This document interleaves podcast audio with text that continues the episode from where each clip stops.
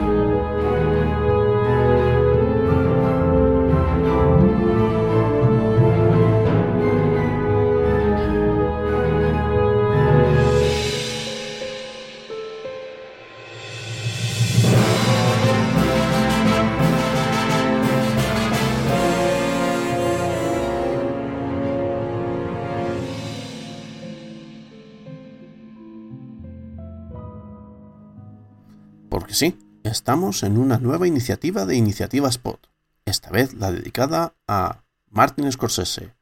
Así que es el momento de, agra- de agradecer a todos aquellos que han participado en la organización de este evento, como han sido Cinéboro de Cineboradas, Luis Millán de Jazz Live It y Gonzalo Cuelliga de Podcast Good, y a los que han ayudado a que se escuchasen las cuñas, tengamos miniaturas, etc.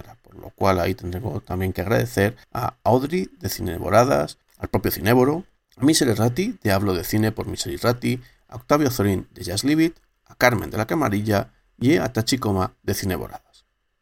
Como siempre, nos ponen muy fácil a los que participamos en estas cosas hacer lo nuestro, que es, en mi caso, hablar de la película Silencio, de Martin Scorsese.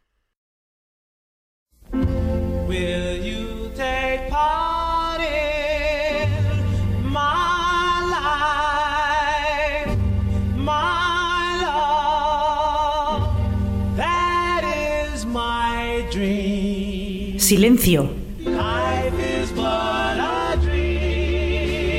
¿Quién llama a mi puerta? ¿Hablas conmigo? ¿Me lo dices a mí? Alicia ya no vive aquí.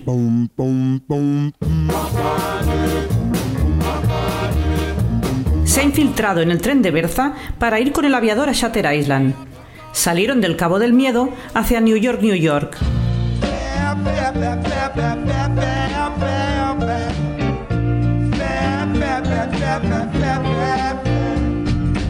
Rey, lobo, toro, irlandés o gángster, no importa.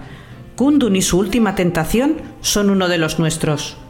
Con su color de la inocencia y su edad del dinero, cogerán al conductor del taxi para llevárselo al casino por esas malas calles, dejadas de la mano de Cristo.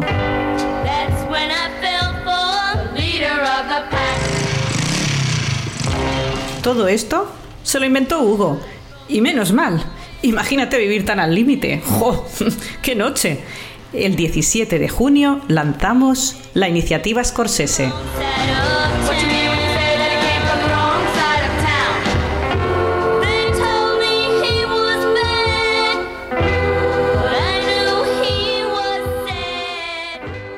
Iniciativa Scorsese.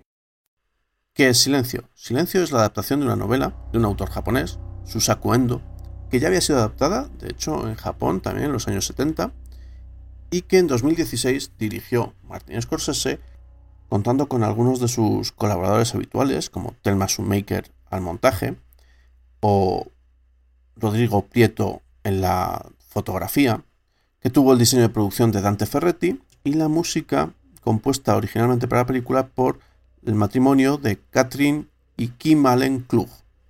La película además está protagonizada por Andrew Garfield en el papel del padre Rodríguez, Adam Driver como el padre Garupe, Liam Neeson interpretando al padre Ferreira, Tadanobu Asano como el intérprete, los que hayan visto la película lo reconocerán y lo situarán, Ciaran Hines como el padre Baliñano, y Sei Ogata como Inoue, el Inquisidor, Shinja Tsukamoto como Mokichi, Yoshi Oida como Ichizo y Yosuke Kubozuka como Kichiro en los principales personajes. ¿Qué cuenta esta película y la novela en la que se basa? Bien, pues la sinopsis de Film Affinity dice así. En la segunda mitad del siglo XVII, dos jóvenes jesuitas, Rodríguez y Garupe, viajan a Japón en busca de su mentor, el conocido misionero Padre Ferreira. Los últimos rumores indican que, tras ser perseguido y torturado, Ferreira habría renunciado a su fe, algo difícil de creer para estos sacerdotes que parten en su búsqueda. En Japón, ellos mismos vivirán el suplicio y la violencia con que las autoridades japonesas persiguen a los cristianos, a los que torturan hasta apostatar o morir. Por tanto, tenemos una película de época, tenemos una película sobre un tema muy denso, que es la, cuestión religiosa, y una película de 164 minutos, que en manos de Scorsese, para algunos puede resultar una rareza, aquellos que estén más acostumbrados a su cine de gángster, pero que no lo es.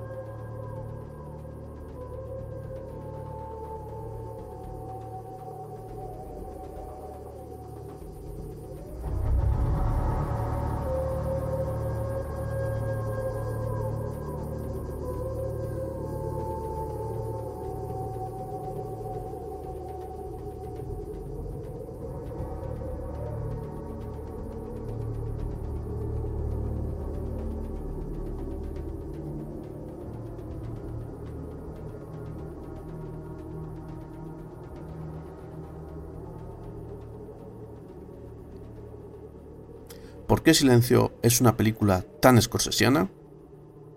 Bueno, es una película muy scorsesiana, de hecho. Para empezar, por los colaboradores como Rodrigo Prieto o Thelma Shoemaker, por ejemplo. También por los temas que trata y algunas de las formas con las que lo hace. Podemos pensar en Toro Salvaje y El Cabo del Miedo, en las cuales la tortura física, el dolor y de algún modo interpretados como castigo ante los pecados del ego o de la soberbia, está muy presente.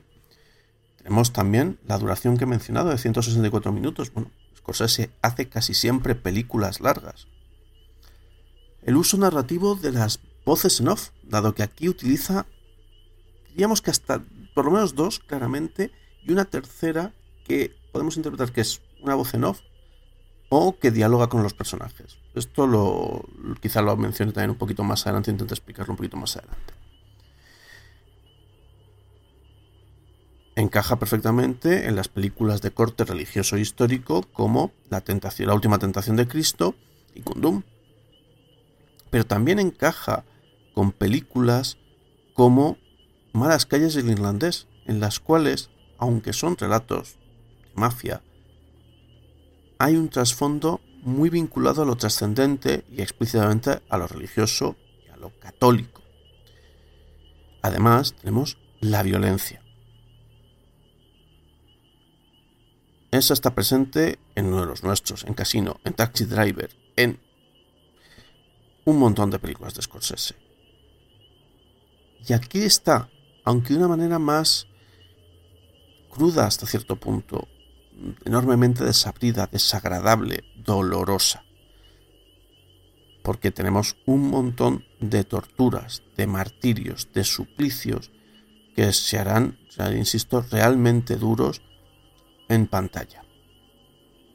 De hecho, dentro de la carrera de Scorsese creo que podemos decir que tras haber realizado La invención de Hugo y El lobo de Wall Street, Silencio llega como una bisagra hacia una etapa final de la cinematografía de este director, consciente ya de su avanzada edad y que le quedan pocas películas y en los cuales los temas de lo trascendente, la, actitud ante el final inevitable de la muerte, eh, se hacen patentes.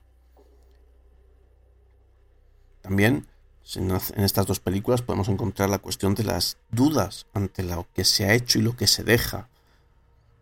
En este sentido hay un afán claro de afrontar las cuestiones trascendentes, fundamentales, serias.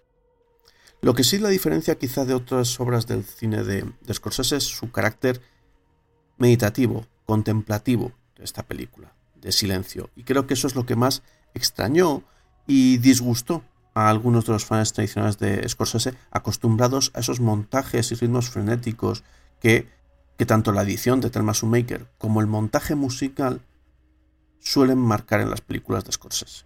Aquí, obviamente, por el tema y la forma, eso no lo vamos a tener tan claro.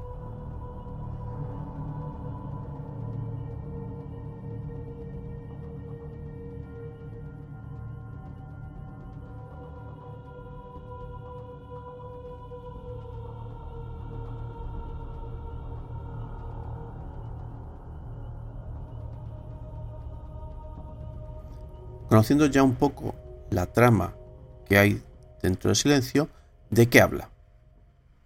Esta película habla de la fe, de la impaciencia y de la soberbia, de la religión mal entendida, de los nexos que tiene la civilización con el hecho religioso, cada civilización con sus propios hechos religiosos. Por tanto, mucho de la cultura y, en ese sentido, del método misionero jesuita. Pero sobre todo, habla de Dios y de cómo comunicarse con Él, sobre todo cuando parece que Dios no responde, que guarda silencio. En este sentido, solo se me ocurre otro director que constantemente vuelva a la cuestión religiosa y a la presencia de Dios como un elemento central de su cine. Y es alguien tan alejado en muchos aspectos de Scorsese como puede ser Terrence Malick. Pero además de estas cuestiones, también tenemos la tortura, el pecado, la redención, la religión como acto externo y la religión como convicción interna. Por tanto, son todos temas serios, graves, densos. En este sentido, hay elementos que vinculan la película a la meditación tan típica de la tradición japonesa y del budismo, y también con los ejercicios espirituales de los jesuitas, es decir, dos elementos que están claramente incardinados en la historia de esta película.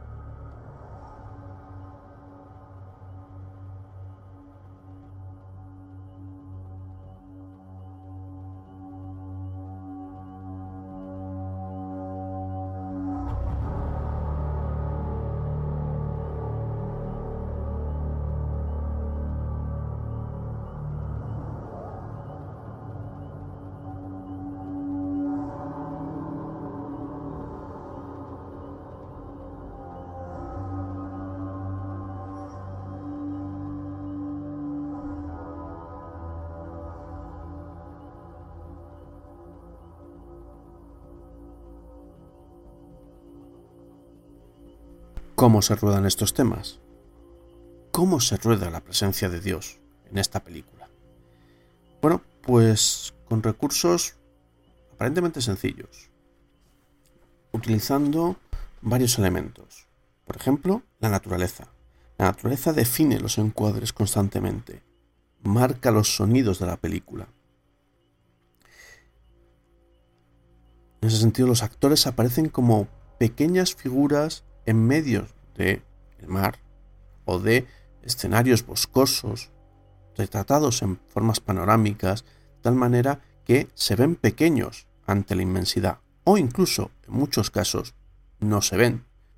Uno de los recursos que más va a utilizar Scorsese en esta película es la niebla, la bruma.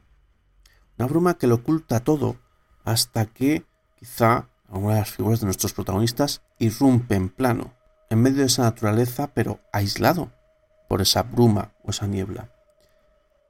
En el fondo, la bruma y la niebla funcionan como una estupenda metáfora de lo que es la fe. La fe es creer en las cosas que no se ven.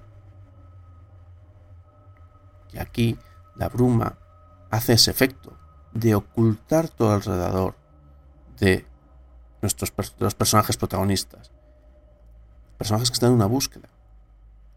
Personajes que necesitan y que se guían, por tanto, a través de la fe, de la confianza en que están en medio de algo y que no se van a perder, no se van a caer. Y en ese sentido, la naturaleza opera, es ese algo en el que tienen que creer. Y esto es importante porque Dios en esta película se manifiesta a través de la naturaleza.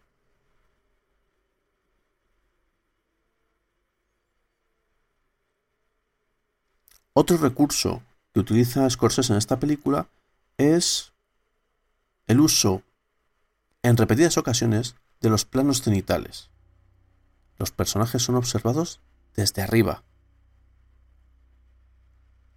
como los miraría Dios y estuviese siguiendo sus aventuras, sus desventuras, sus dolores, sus dudas.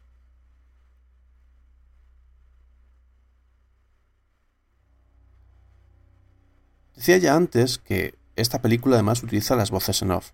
Aquí lo siento, pero hay spoilers. Y tenemos, decía, dos o tres voces en off.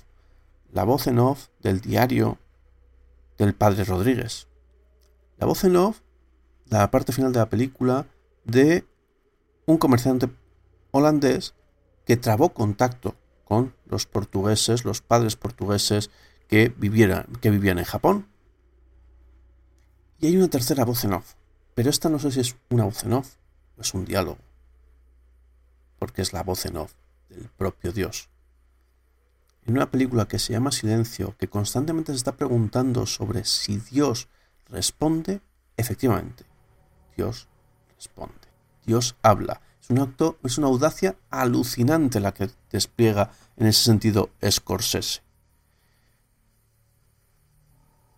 Otra forma en la que se representa el vínculo con lo divino es a través de la relación con la pintura barroca.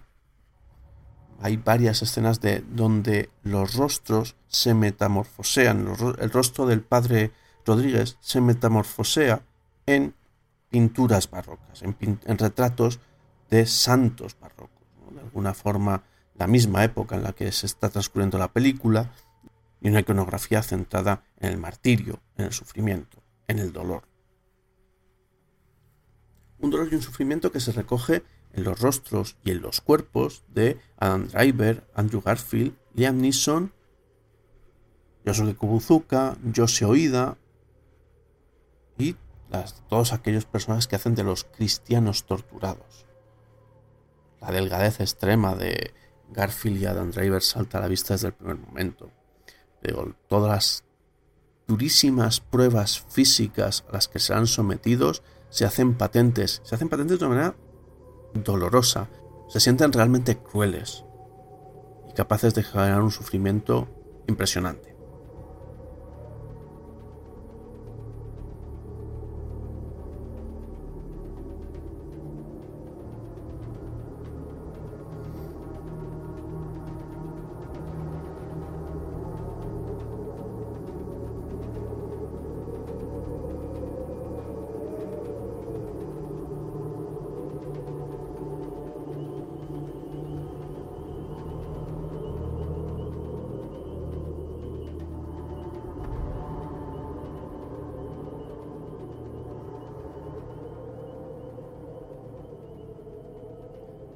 ¿Quiénes son los personajes de esta película?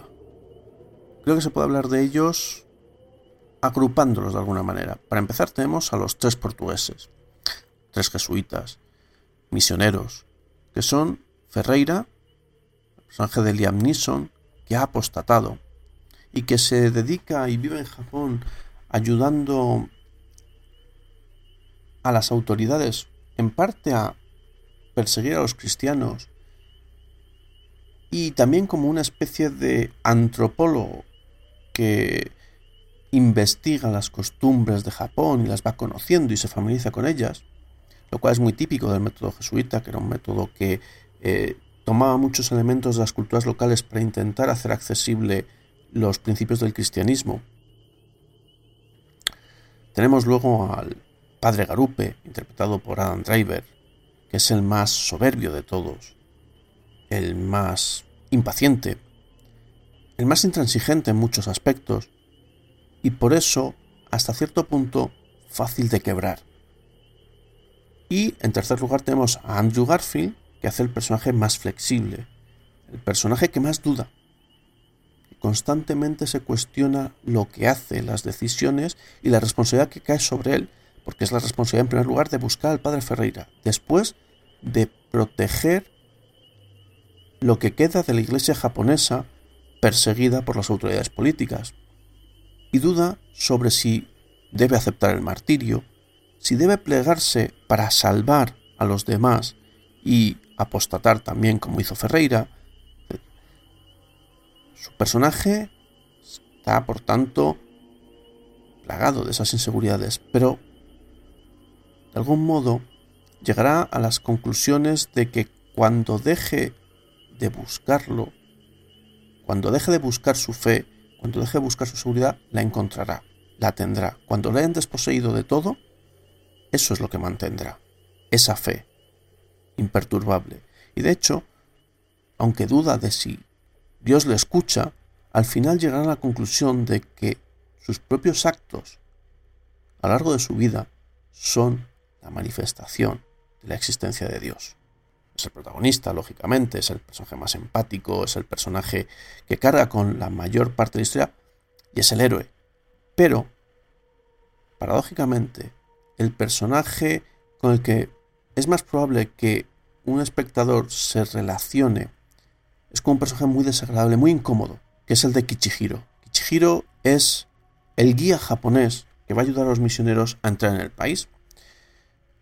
Personaje absolutamente contradictorio, aquí lleno de temores más que de dudas, profundamente traumatizado, porque fue el único miembro de su familia que apostató y por eso el resto de su familia fue ejecutada. Es la persona más humana, la más falible, la que está constantemente traicionando sus convicciones por los temores a los que se enfrenta, la pura supervivencia y la preservación de su vida, pero al mismo tiempo enseguida busca el perdón y por esa culpa quizá derivada de la traición intenta ayudar a los protagonistas, y digo, dando un personaje muy rico y muy contradictorio, también muy débil, muy patético.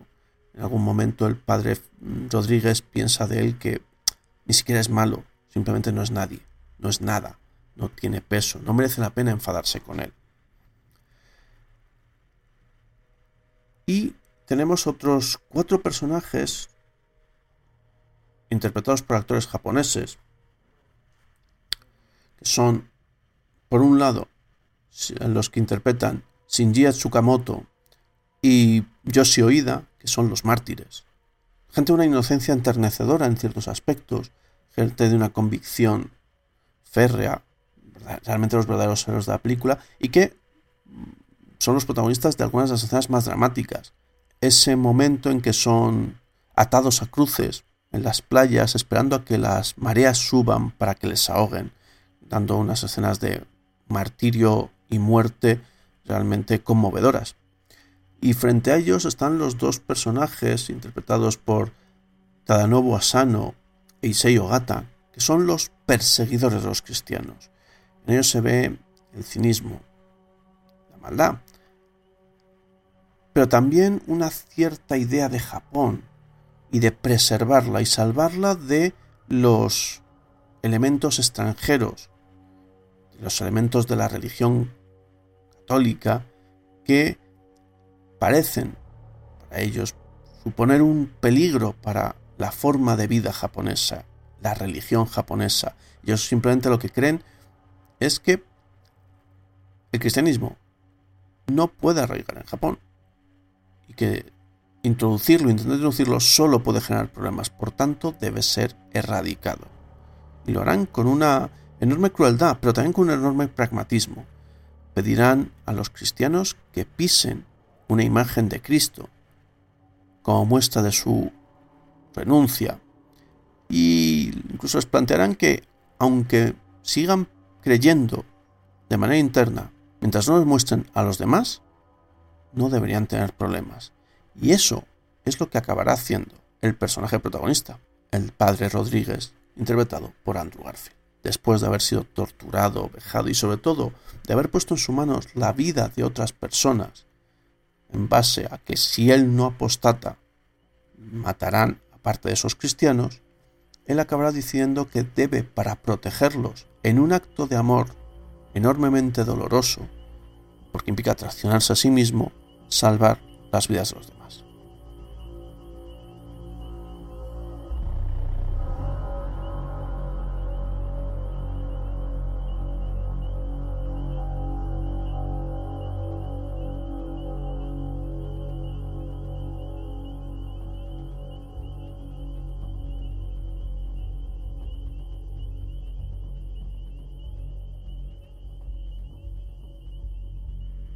Como los temas de silencio son, por tanto, densos, graves, serios.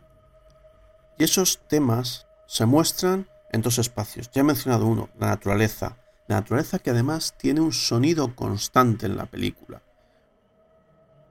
La banda sonora, el score, incorpora muchos sonidos de la naturaleza a, las propias melodías y elementos musicales que se establecen en ella. De esta manera, estamos escuchando casi constantemente la voz de Dios, porque de nuevo Dios está hablando a través de esas cosas de la naturaleza. Contrastan con las escenas de la naturaleza las escenas en las que, sobre todo el padre Rodríguez, va a estar encerrado. Bien sea porque está escondido, bien sea porque está encarcelado, bien sea porque está, eh, digámoslo así, detenido en una especie de arresto domiciliario. Ahí los planos y las sensaciones serán realmente opresivos de ese eh, estar efectivamente atrapados, especialmente en los planos de la cárcel, en los cuales Scorsese se esfuerza mucho para que veamos solo lo que el padre puede ver, es decir, cómo los barrotes inter- interrumpen hasta nuestra mirada, cómo esa sensación de atrapados se hace constantemente patente a través de lo que vemos por los barrotes, que no siempre es completo y eso aumenta la angustia de las sensaciones que experimenta el personaje de Andrew Garfield. A lo largo de la puesta en escena de Scorsese contrastan los momentos de mayor opresión, de mayor donde los espacios cerrados son más patentes, con los elementos de naturaleza, donde los padres Garupe y Rodríguez han predicado, han entrado en contacto con las comunidades de cristianos japoneses, se han sentido bien, útiles. Contrasta con esos otros momentos en que son prisioneros y que además su relación con los otros cristianos japoneses es de tener su- la vida de estos en sus manos, porque depende de que ellos apostaten que los cristianos japoneses se salven.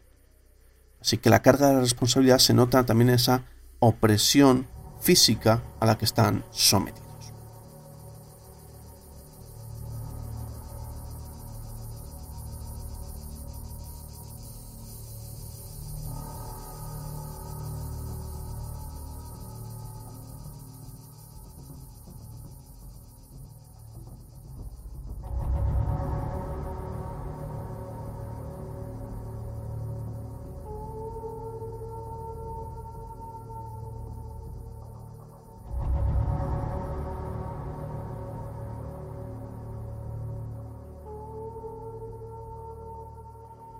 Hace un rato mencionaba que Silencio es una película que de algún modo opera como bisagra en una transición hacia un cine crepuscular en la obra de, de Scorsese. Y tiene muchas parentelas con el, su película posterior, Irlandés. Y parece ser que puede haber algunas también conexiones con la nueva película que estrena este año, Los Asesinatos de la Luna. Para empezar, los temas trascendentes, como mencionaba. Para continuar, en la cuestión de la diversidad cultural, que en esta película, en silencio, es en- evidente y que también parece ser que juega bastante en Los asesinatos de la luna. Además, con el irlandés, Silencio parece compartir un ciertos, unos ciertos recursos estilísticos, como por ejemplo es el uso de la profundidad de campo y que nos da mucha información también a través de miradas, pequeños gestos de algunos personajes, ocultaciones, etc. Eso en el irlandés se estilizaba al máximo, dado que había un montón de juegos de miradas cruzadas y contrapuestas que dirigían la película, y eso también está aquí apuntado parcialmente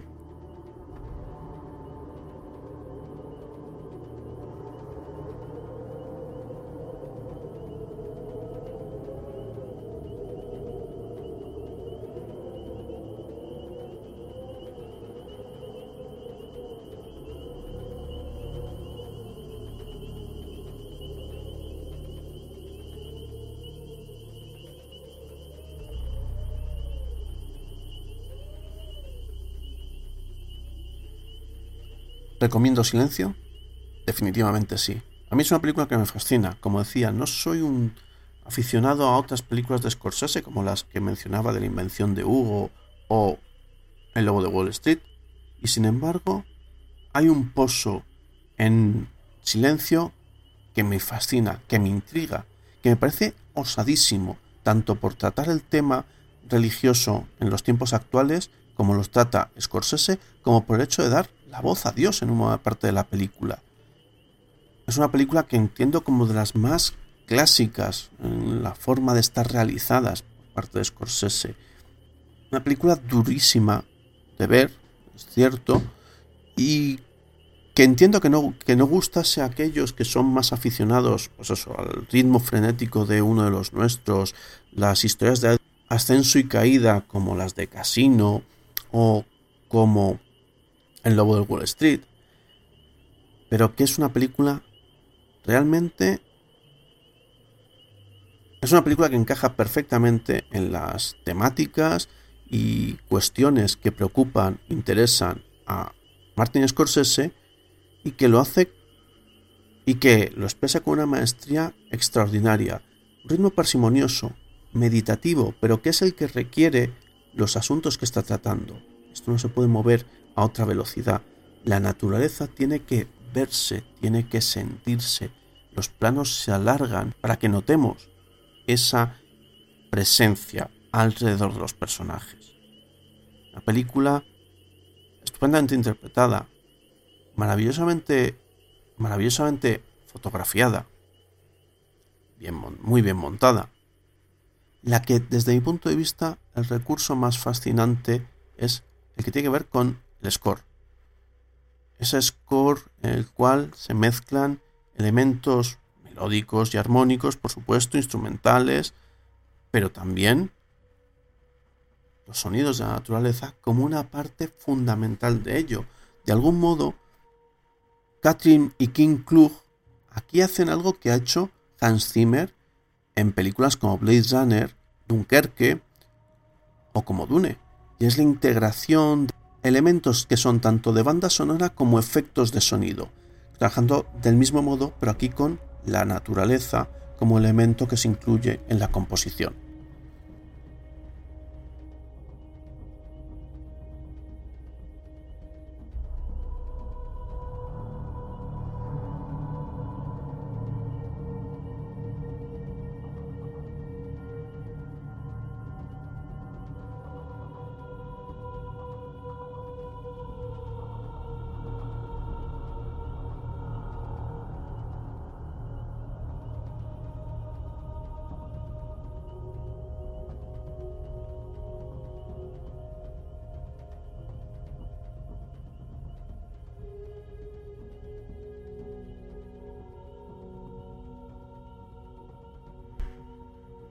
Por tanto, desde mi punto de vista, una de las grandes obras maestras de Martin Scorsese, al cual celebramos y homenajeamos en esta iniciativa Scorsese. De nuevo, quiero agradecer a todos los que han participado en la organización, en la producción de las cuñas, en, la realización de las miniaturas e imágenes de la, de la iniciativa. Además, también animaros a que escuchéis a los podcasts de todos los compañeros que participan. Somos 31 podcasts en total los que nos reunimos para hablar de Martin Scorsese. ¿Cómo escuchamos a Dios cuando Dios nos responde? Eso es el silencio, según Martin Scorsese. Nos vemos a la próxima. Ciao.